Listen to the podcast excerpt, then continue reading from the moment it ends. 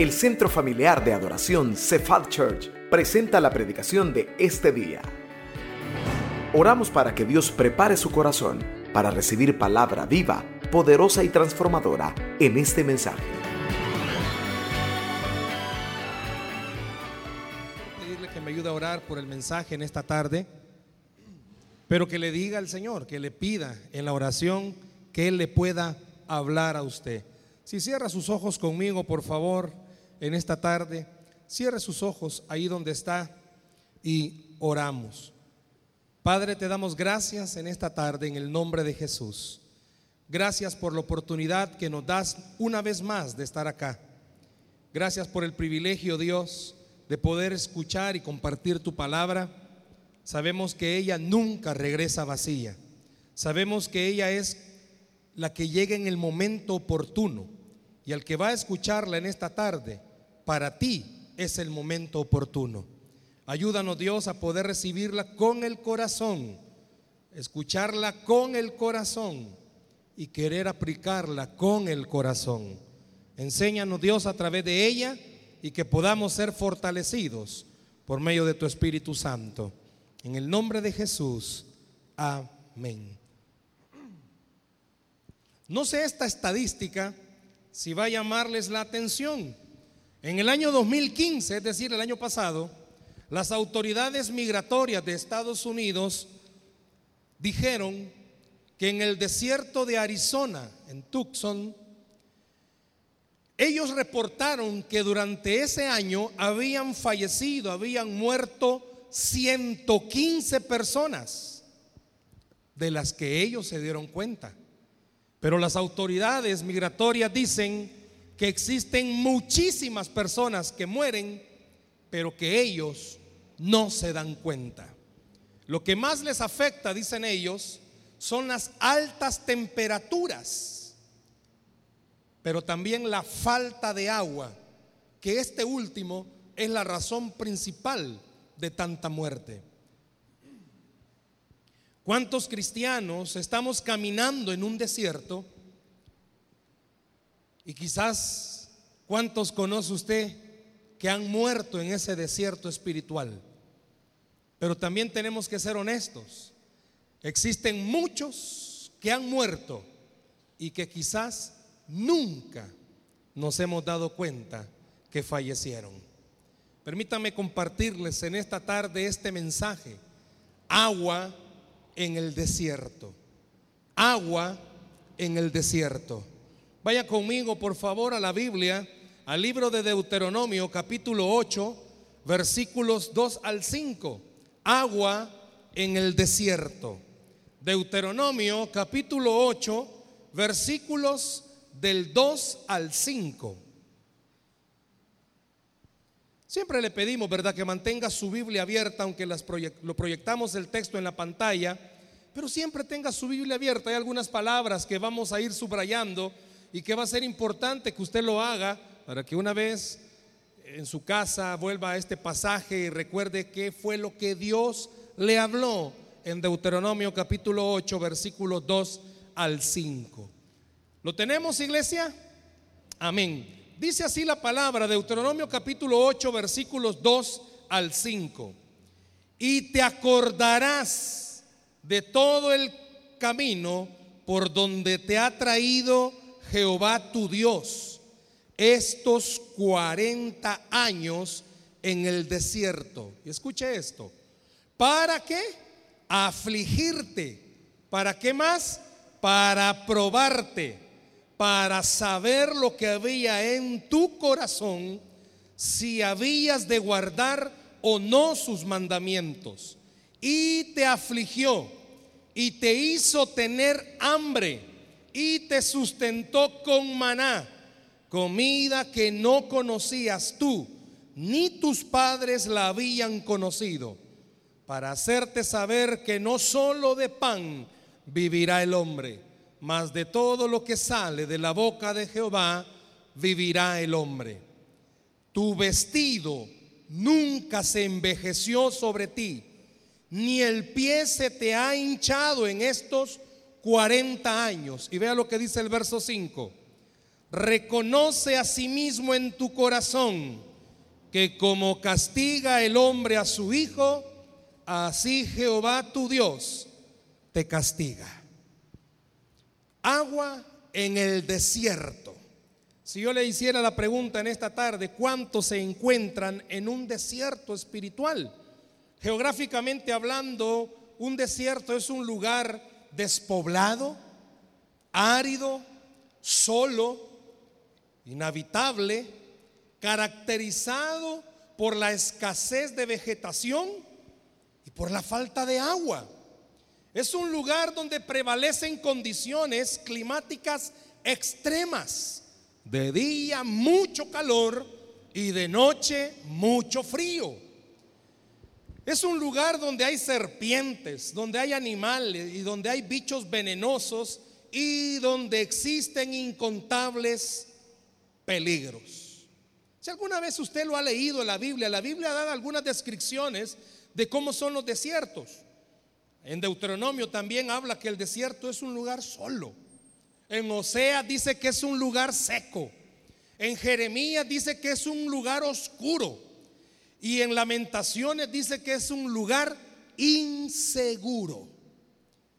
Hasta ahora, en esta parte de la Biblia, veamos un poco el contexto.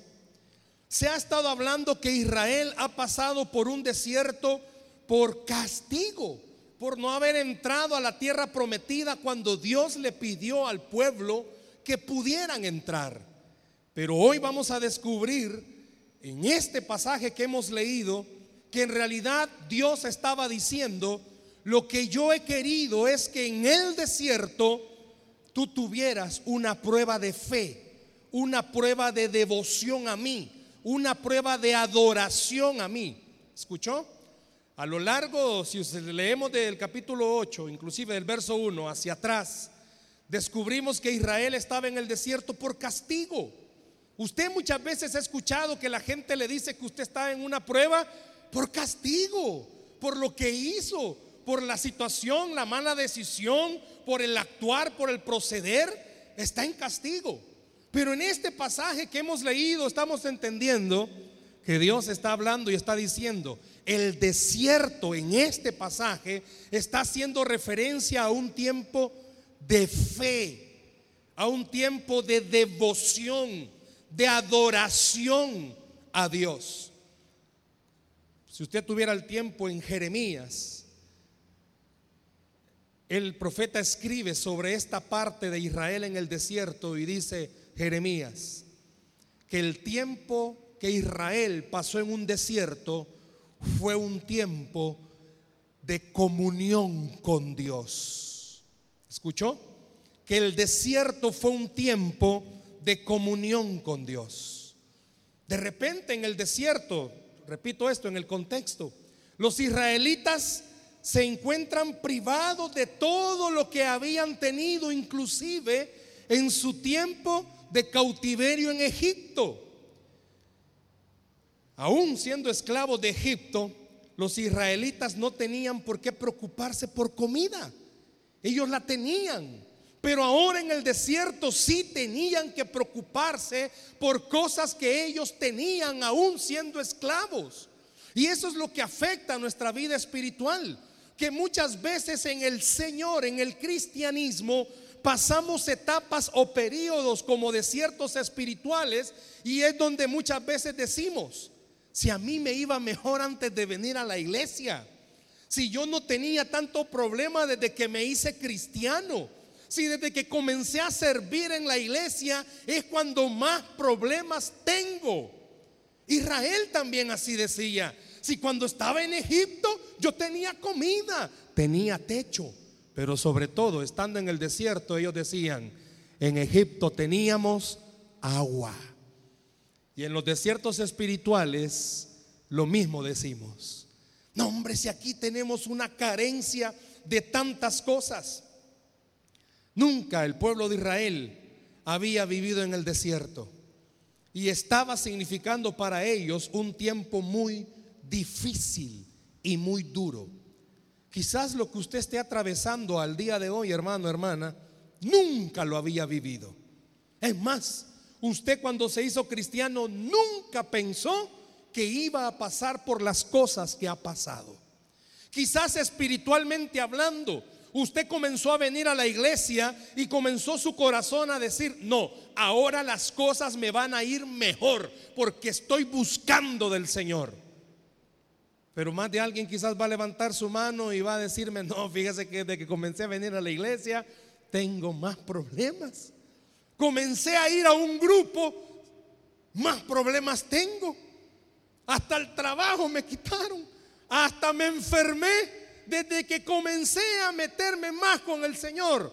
Más problemas comenzaron a tener o comenzó a tener mi vida. Y he pasado por cosas que quizás nunca me imaginé pasarlas. Repito, este tiempo en el desierto para Israel fue un tiempo donde Dios estaba probando su fe. Escúchelo. Ese tiempo en el desierto, Dios estaba probando su fe. Y le estoy diciendo esto porque lo que usted está atravesando el día de hoy, Dios lo que está haciendo es probar su fe. En quién usted está creyendo. Le es fácil al ser humano creer que Dios es bueno cuando en la bolsa siempre puede contar con monedas para pagar sus deudas.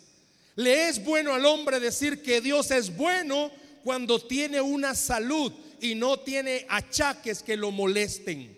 Le es fácil decir al hombre, es bueno Dios cuando tiene un hogar estable, sin ni problemas hay. Pero cuando está todo lo contrario, es porque Dios, así pasó con Israel y así pasa con usted y conmigo, es para probar nuestra fe. ¿Usted cree que Dios sigue siendo bueno aunque no tenga dinero? ¿Usted cree que Dios sigue siendo bueno a pesar de las cosas que han pasado en su familia? Dios en los versos que hemos leído estaba diciéndole a Israel, es que te he permitido pasar por este tiempo de desierto, porque el desierto tiene que ser una prueba de fe. Para el que no tiene trabajo, tiene que ser una prueba de fe, no de abandono de Dios, sino una prueba de fe.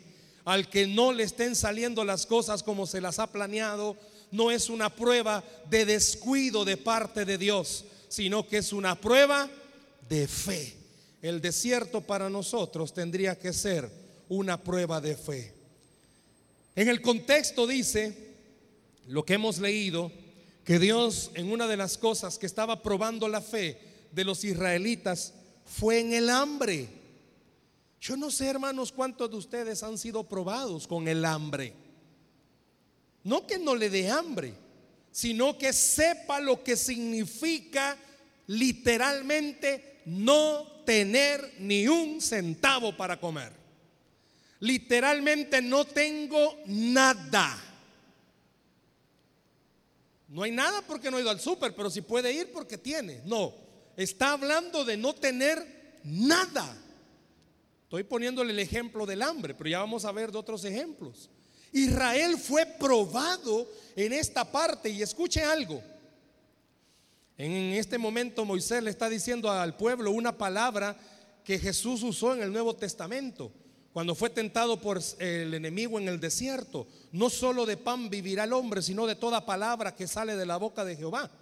Pero no estaba diciendo, yo no sé cuántas veces se ha tergiversado esta, esta expresión de Jesús, pero en realidad lo que él estaba diciendo es esto. No es que haya un contraste entre lo espiritual y lo del cuerpo, no. No es que está diciendo el hambre espiritual es diferente al hambre del cuerpo, no.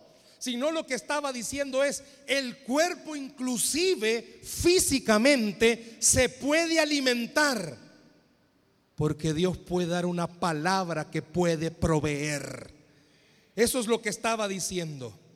Si Dios da la orden que aunque usted no tenga dinero, venga una provisión a su vida, es mejor que el pan que alguien pudo haberle dado, la palabra que Dios le está dando. Eso es lo que está diciendo esta parte. Cuando dice, no solo de pan vivirá el hombre. Estaba diciendo en ese momento Moisés y a usted y a mí, enfóquese en esto. Es mejor tener la certeza que tenemos a un Dios que puede dar una palabra que puede alimentarnos físicamente también. Cuando Moisés estaba confrontando al pueblo con estas frases, estaba diciendo, la palabra que sale de la boca de Dios es una palabra que crea donde no hay. Hay un verso, yo no sé a quién le va a decir esto el Señor esta tarde. Dios a usted y a mí nos puede dar la bendición de comprar sin dinero. Dios nos puede regalar la bendición de comprar sin dinero. ¿Qué quiere decir eso?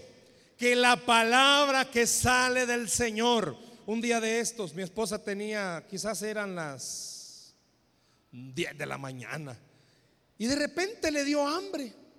Y me, me dice, mira, voy a ir a comprar, estaba en el trabajo ella. Y el momento me dice, fíjate que ya no tuve necesidad de ir a comprar y me va mostrando un maná del cielo, un pedazo de semita. Yo creo que el maná era semitón. Y me va mostrando una foto de un semitón y me dice, mira, nos vinieron a regalar semita. Y alguien pudiera decir, hey, qué chivo le regalaron semita. No, no solo de pan vivirá el hombre, sino de toda palabra que sale de la boca del Señor. Dios a alguien le puso regalarle eso y no era Él que lo regaló, fue el Señor el que lo mandó. Yo le puedo preguntar a usted, ¿cuántas personas le han dado algo? Y usted quizás ha pasado desapercibido. No es el fulano el que te lo dio, fue el Señor de los cielos el que te lo mandó. Dele el aplauso al Señor, por favor, en esta tarde. En este contexto, Moisés estaba diciendo, sé que hemos tenido hambre pero ha pasado algo que ni nuestros padres lo han visto. Pero vaya conmigo a la escritura, al versículo 2, por favor, nuevamente. Hay una palabra que le van a subrayar en el versículo 2. Vea cómo dice el versículo 2. Y ahí aparece subrayada. Te acordarás. Puede decirlo conmigo fuerte, ¿te acordarás? ¿A qué se refiere esto? Fíjese cómo Dios a través de Moisés le está hablando al pueblo y le está diciendo, te acordarás de todo el camino por donde Jehová te ha traído. Le hago una pregunta. Si pudiéramos tener ahorita la capacidad de proyectar todo el camino por donde Israel pasó, nos sorprenderíamos de todas las cosas que Dios hizo con Israel. ¿Sabe cuántos desiertos pasó Israel? Siete para llegar a la tierra prometida. Siete desiertos para poder llegar a la tierra prometida. Cuando en este versículo 2 Dios está diciendo y te acordarás de todo el camino, le estaba diciendo a Israel, acordate. Un paréntesis. Deuteronomio es el libro previo a la entrada a la tierra prometida. Todavía cuando Israel estaba escuchando este capítulo 8, estas palabras, todavía no habían llegado a la tierra prometida. Todavía tenían que terminar el último desierto para caminar. Pero Dios le estaba diciendo, acuérdate por donde yo te he traído. Todas las cosas que he hecho contigo hasta el día de hoy. Acuérdate de dónde venís y mira dónde estás.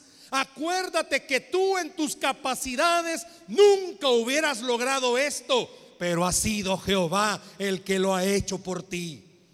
Dios estaba diciéndole a Israel, acuérdate de todo lo que he hecho. Si es cierto, hubieron noches duras, hubieron días difíciles, han habido temporadas de llanto, de reclamo y de decir, ¿y por qué Dios me ha abandonado? ¿Por qué Dios nos dejó? ¿Cuántos se pueden identificar en esta tarde y pueden decir, sí, yo en más de alguna ocasión le he dicho a Dios por qué me dejó, por qué me abandonó, por qué en mis 10, 12, 15 o un año de cristiano las cosas no me han salido como yo he creído que me tenían que haber salido. En este tiempo de ser cristiano murió un familiar. Puede ser que alguna esposa pueda decir, lastimosamente mi esposo me engañó o viceversa. Puede ser que alguien pueda decir en este tiempo de cristiano, se llegó a vivir mi suegra a la casa, tribulaciones difíciles. Pero que alguien pueda en algún momento llegar a decir, no, hermano, si yo desde que soy cristiano toda la vida me ha ido bien. Esta tarde quizá lo principal que debería de hacer es, sea sincero, porque aún el más cristiano ha pasado por desiertos espirituales. ¿Por qué lo dice hermano? Porque a Jesús se lo llevaron a un desierto también. Como muestra y prueba de algo, los desiertos no son, o los tiempos de desierto no son malos. Los tiempos de desierto son de bendición para el cristiano.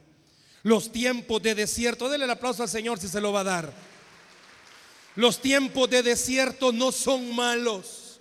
Esos momentos en los que usted siente que no puede, que ya no va a salir, que es imposible, que todo se le vino encima y que se está ahogando. Dios esta tarde le está diciendo, son tiempos de bendición para tu vida. Son tiempos de bendición porque lo que estoy haciendo es una prueba de fe en tu corazón. En el versículo 2 cuando dice, y te acordarás Dios estaba diciendo, por favor, no pase desapercibido, no haga a un lado toda la bondad que Dios ha tenido con usted hasta el día de hoy. Es cierto, estamos atribulados, pero no nos ha faltado la bendición de Dios. Es cierto, estamos amenazados, pero no nos ha faltado el cuidado de Dios. Puede ser que usted haya llegado a algún momento en su vida en el que no haya ni para comer. Terrible. Y se lo digo en propiedad. Sé lo que significa o como yo o come mi hijo. Sé lo que significa no tener ni un quinto, esa palabra ya ni se usa, pero ni un quinto para comprar ni un zapato, bueno, un par de zapatos porque uno no sirve, ni un pantalón y ni una camisa. Sé lo difícil que es eso, pero sé también esto, que a pesar de que no haya nada, pero sigue Dios estando en su trono, en realidad sigo teniendo todo lo que necesito. Israel es cierto por eso Dios le dijo, acuérdate de todo lo que he hecho. Más de alguna ocasión se lo he dicho. Llegó en mi vida ministerial un momento en el que yo tenía un solo pantalón. Se había convertido en gris rata. Era negro originalmente, pero tanto lavarse se volvió gris rata. Y tenía una camisa que en su original, en su versión primaria era blanca, pero por el tiempo se convirtió en amarillo palidushka. Y era lo único. Van a haber más de alguien que se va a acordar. ¿Se acuerdan una temporada que salieron unos zapatos los frijolitos? ¿Se acuerdan de los frijolitos? La nueva generación, ya ni saben qué, todos los Nike, Adidas, Reebok. Pues todavía tengo los frijolitos y los tengo de recuerdo porque por más de un año fueron mi único par de zapatos. Y un día tenía que subir a predicar un púlpito como este. Y cuando iba subiendo el enemigo me dijo, ¿qué vas a ir a hacer?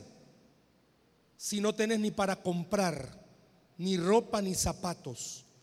Y yo iba llorando y la gente creía que iba llorando porque Dios me iba hablando. Y yo iba llorando porque de cólera. Decía, es cierto, ¿qué voy a hacer allá arriba?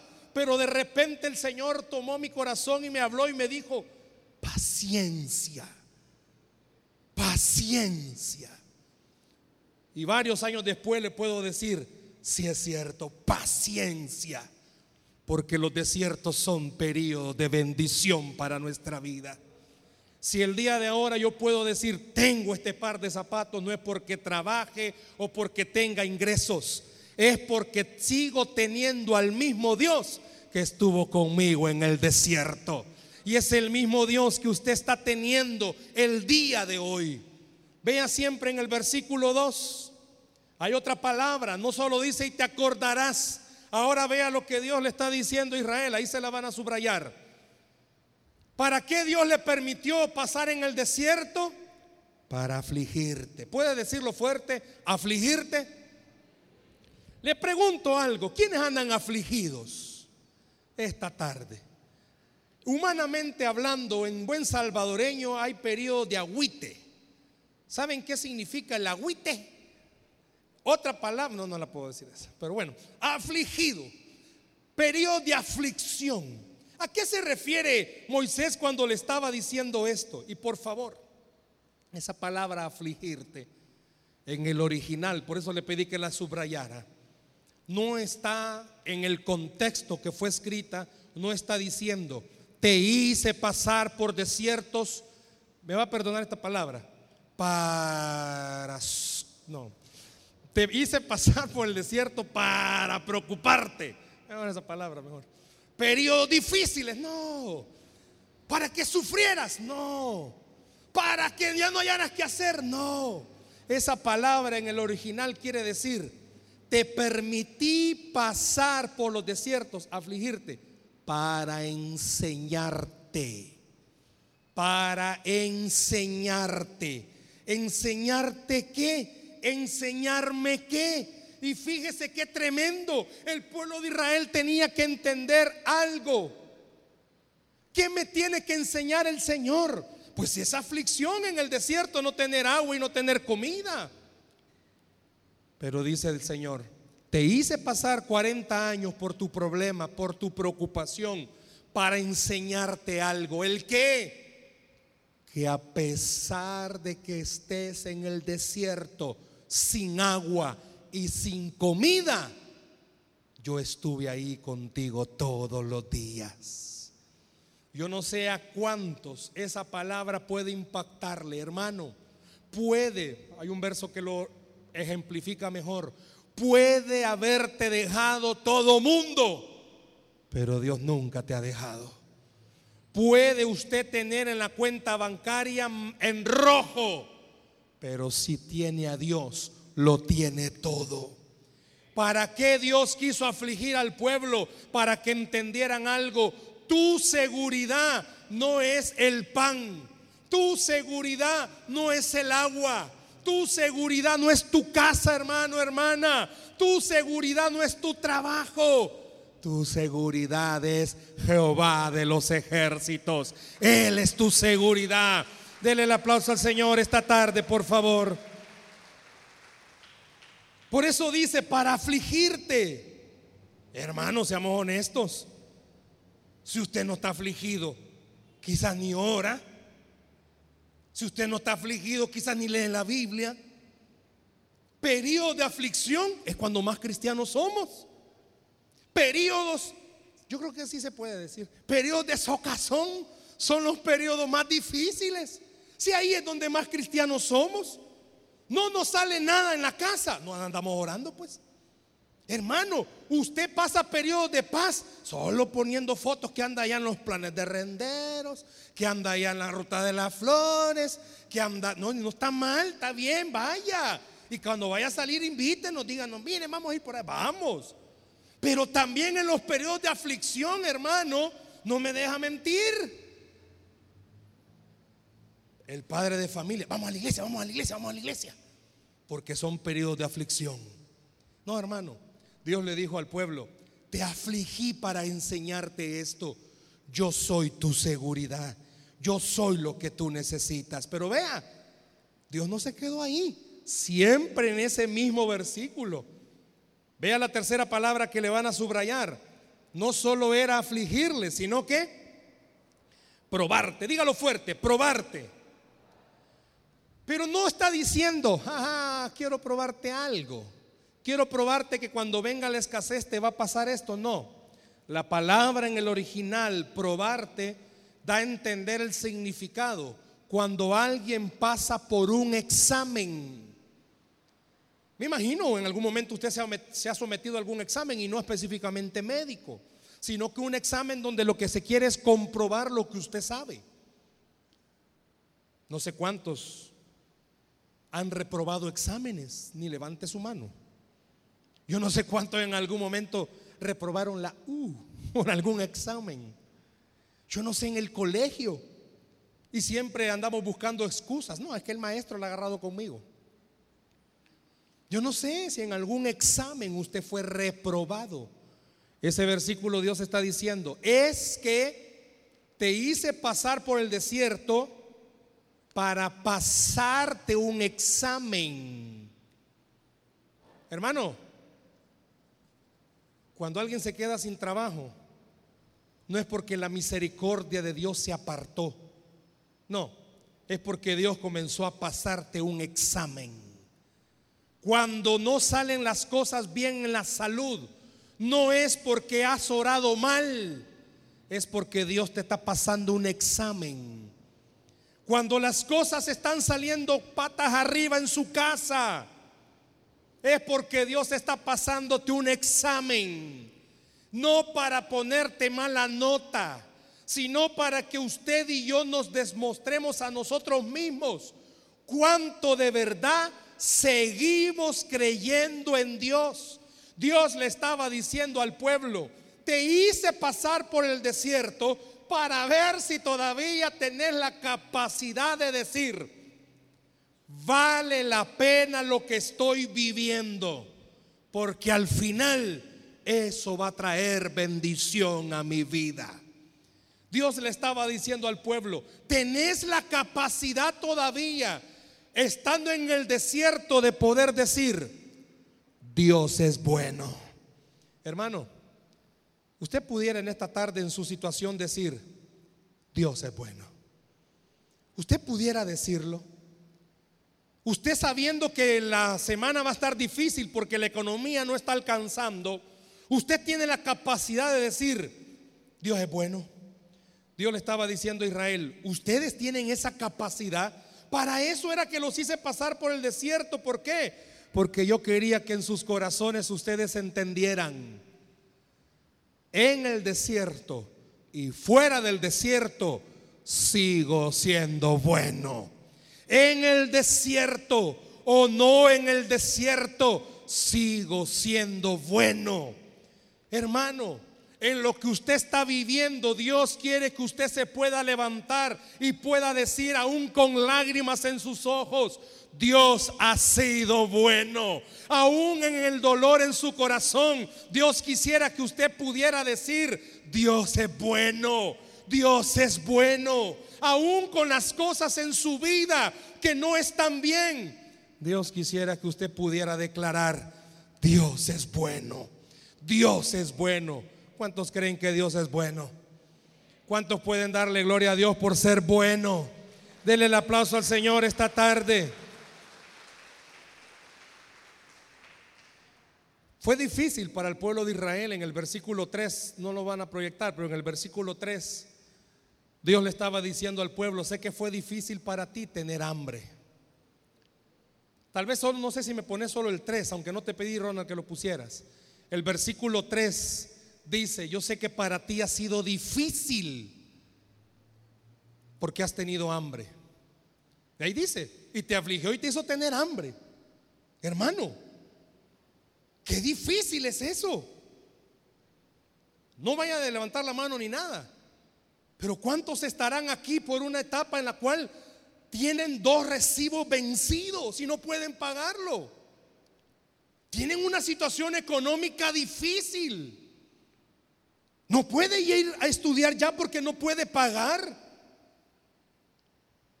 Para el pueblo era difícil, imagínense no tener comida. Y en el desierto que iban a hallar, cactus no iban a comer. Alacranes iban a morir. Y estar en el desierto sin comida. Pero Dios ahí dice algo. Fíjese esa palabrita con la que dice, y te sustentó.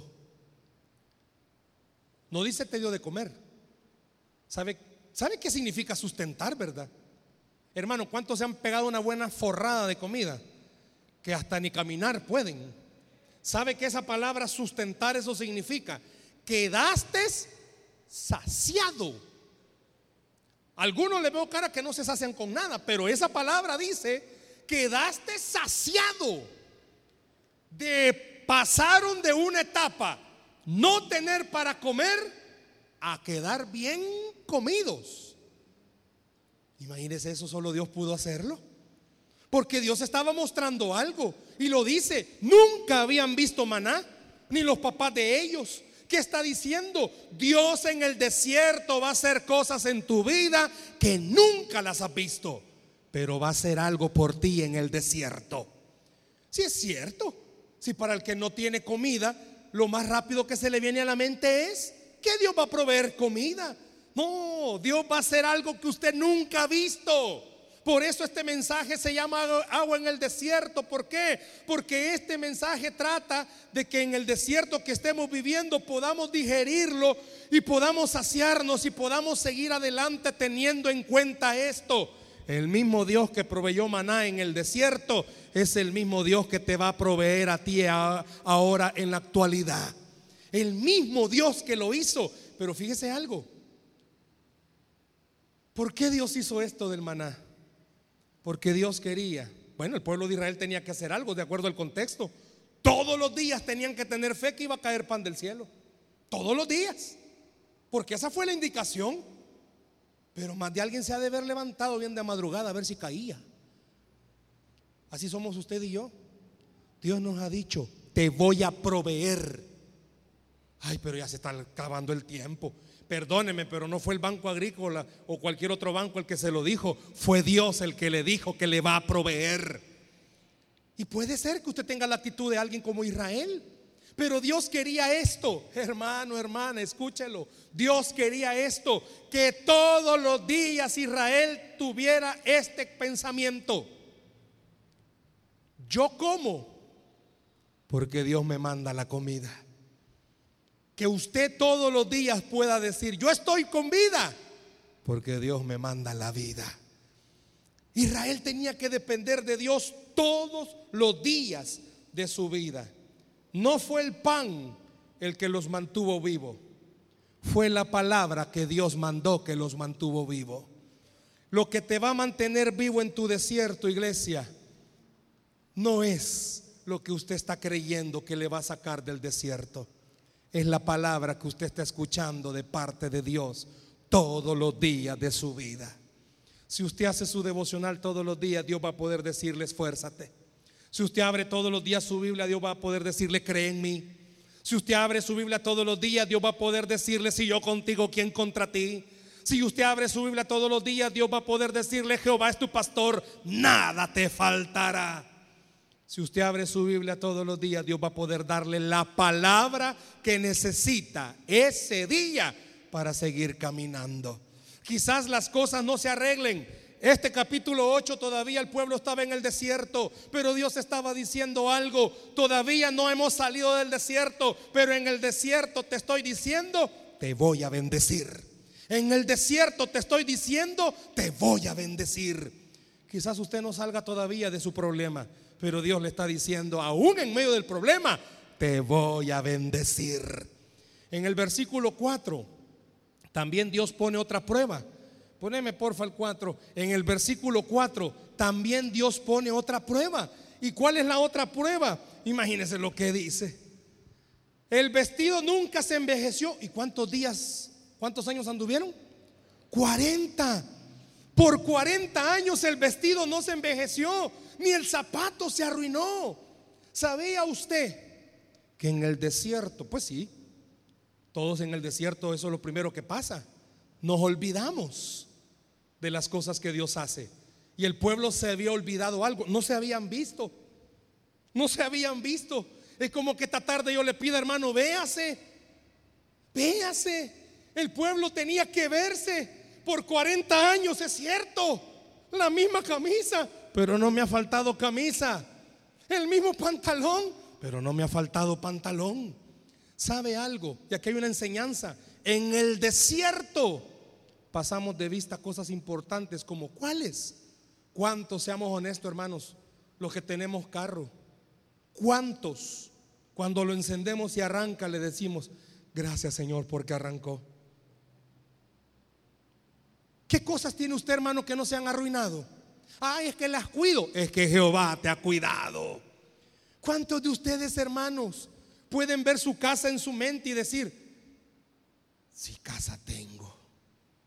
No sé si habrá alguien aquí que viva debajo de algún puente, va. Pero hermano, ¿sabía usted que el pueblo por 40 años Dios los había vestido y se les había olvidado? Nos hemos vuelto en el desierto olvidadizos. Hay cosas que a usted no se le han arruinado, hermano. Es más, le voy a decir algo. ¿Cuántos por fe estamos seguros que mañana tenemos trabajo? Ay, es que lo cuido, es que me porto bien. Tu trabajo no te lo he quitado, porque Dios ha sido bueno con usted. ¿Cuánto le agradecemos a Dios? Yo sé que los problemas del trabajo hacen eso, pero ¿cuánto renegamos de los jefes, del trabajo, del tráfico, de esto y lo otro? Hermano, hay gente que no tiene nada y usted y yo lo tenemos. Tenemos que reconocer algo. Dios ha sido bueno en el desierto. Dios ha sido maravilloso en el desierto. Podemos llegar esta noche a casa y poder dormir en una camita, aunque no sea indufón, pero tenemos cama. Es porque Dios ha sido bueno. Quizás usted no va a comer caviar, quizás va a comer tamalitos, pero Dios ha sido bueno. Y el pueblo de Israel se le había olvidado eso, hermano. Es más, hoy que llegue a su casa y encienda la tele, dele gracias a Dios que no se ha arruinado ese volado todavía. Hermanos que son adictos al celular, dele gracias al Señor que no le ha quemado en la mano y no se le ha chicharrado ese volado. Hermanos que son adictos a algo, a la televisión, dele gracias al Señor. Yo sé, hermanos, los zapatillos que anda aunque sean variedad de Génesis, pero dele gracias al Señor. Aunque sean mega boutique, dele gracias al Señor. Porque hay otros que ni para mega boutique llegan. Valga el comercial, ojalá me paguen algo. Por 40 años el vestido no se ha envejecido, ni el calzado se ha quitado. ¿Por qué? Porque lo he cuidado. No, porque Dios ha sido bueno. Y Dios sigue siendo bueno. ¿Por qué no le da un aplauso al Señor esta tarde, por favor? Gloria al Señor. ¿Qué cosas todavía le funcionan bien, hermano, que usted tiene? No físicamente, ¿verdad? De cosas electrónicas. ¿Qué cosas? Dios ha sido bueno. Dios ha sido maravilloso. ¿Y por qué ha pasado todo esto? Para ir aterrizando. En el versículo 5 lo dice todo. Hay una palabra que yo quiero pedirle que la subraye en el versículo 5. Se lo van a, a poner. Castiga. ¿Cuántas veces aparece? Castiga. ¿Aparece cuántas? Dos. Y solo a leerla así. Hmm, quiere decir que lo que estoy pasando es por castigo. La correcta traducción no es castigar. La correcta traducción es corregir. Si pudiera ponerlo, por favor, corregir. ¿Por qué? Porque Dios estaba diciendo, yo he permitido el desierto en tu vida para corregirte. Así como un padre corrige a su hijo, te he corregido. Hermanos, seamos honestos, muchos de los que estamos acá estamos en un desierto por malos, porque hemos tomado malas decisiones, porque hemos metido las patas cuando no las hemos tenido que haber metido. Otros quizás no, pero ese versículo dice, Dios ha querido enseñarte algo. Dios ha querido mostrarte y corregirte algo de tu vida. Pero hay una pregunta. ¿Cuántos estarán pasando por un desierto? Para terminar, quiero decirle esto. Hay tres cosas que usted puede saber para descubrir si está en un desierto. Número uno, cuando se siente solo y abandonado con vacío espiritual. Número dos, cuando solo anda viendo las imperfecciones de los demás y no ve ni una suya. Cuando solo anda de criticando la vida pecaminosa de los demás y no ve la suya. Y número tres, cuando siente que nada lo llena. Cantan y usted está como...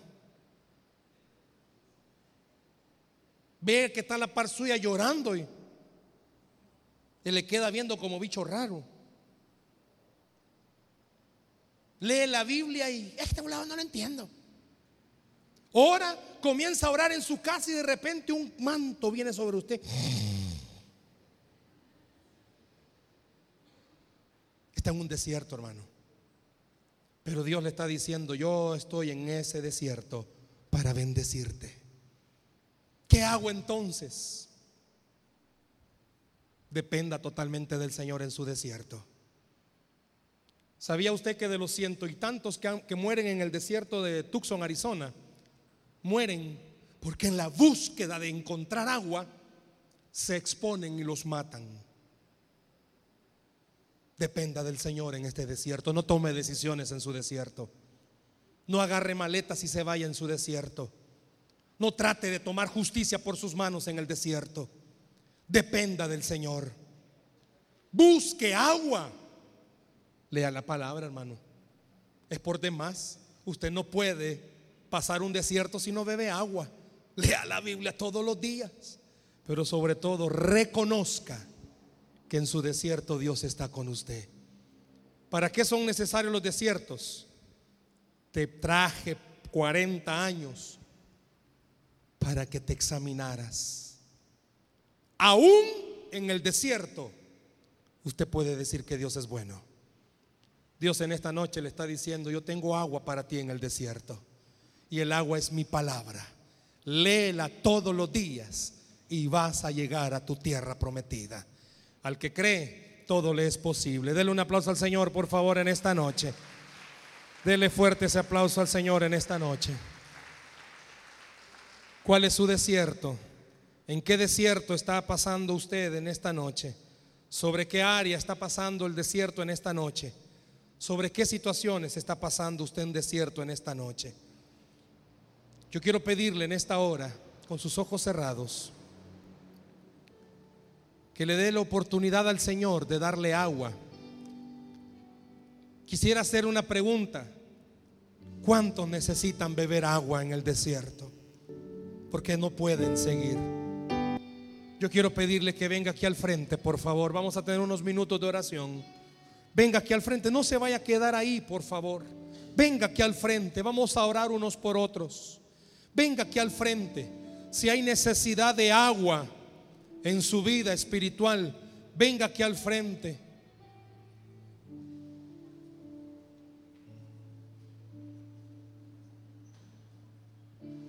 Venga a beber, venga a beber, venga a tomar esa agua, venga aquí al frente. No sé cuál sea su desierto, no se vaya a quedar ahí. Hay un agua que Dios tiene para usted en esta noche. Hay un agua que Dios quiere darle a usted en esta noche sobre cualquier área, sobre su familia, sobre sus hijos, sobre sus padres. Venga, hay un agua que Dios quiere darle en esta noche. Venga a beber en esta hora, mientras adoramos al Señor con este canto en esta noche. Esperamos que este mensaje haya sido de bendición para su vida. La Biblia dice que Dios es santo y el ser humano es pecador, pero en su gran amor, el Padre envió a Jesucristo a morir en la cruz para pagar por nuestros pecados. Luego lo resucitó para darnos vida eterna. Si usted cree en Cristo como Salvador y Señor, hable con Él diciendo, me arrepiento, perdona mis pecados, te ruego que me salves. Ponga su fe en Él y crea que solo Cristo le puede salvar. Bienvenido a la familia de Dios. Le invitamos a congregarse en Cephal Church los domingos a las 7 a.m., 9 a.m., 11 a.m. y 5 p.m. Visite nuestro sitio web cefadchurch.org o búsquenos en las redes sociales como Cephal Church. Dios le bendiga.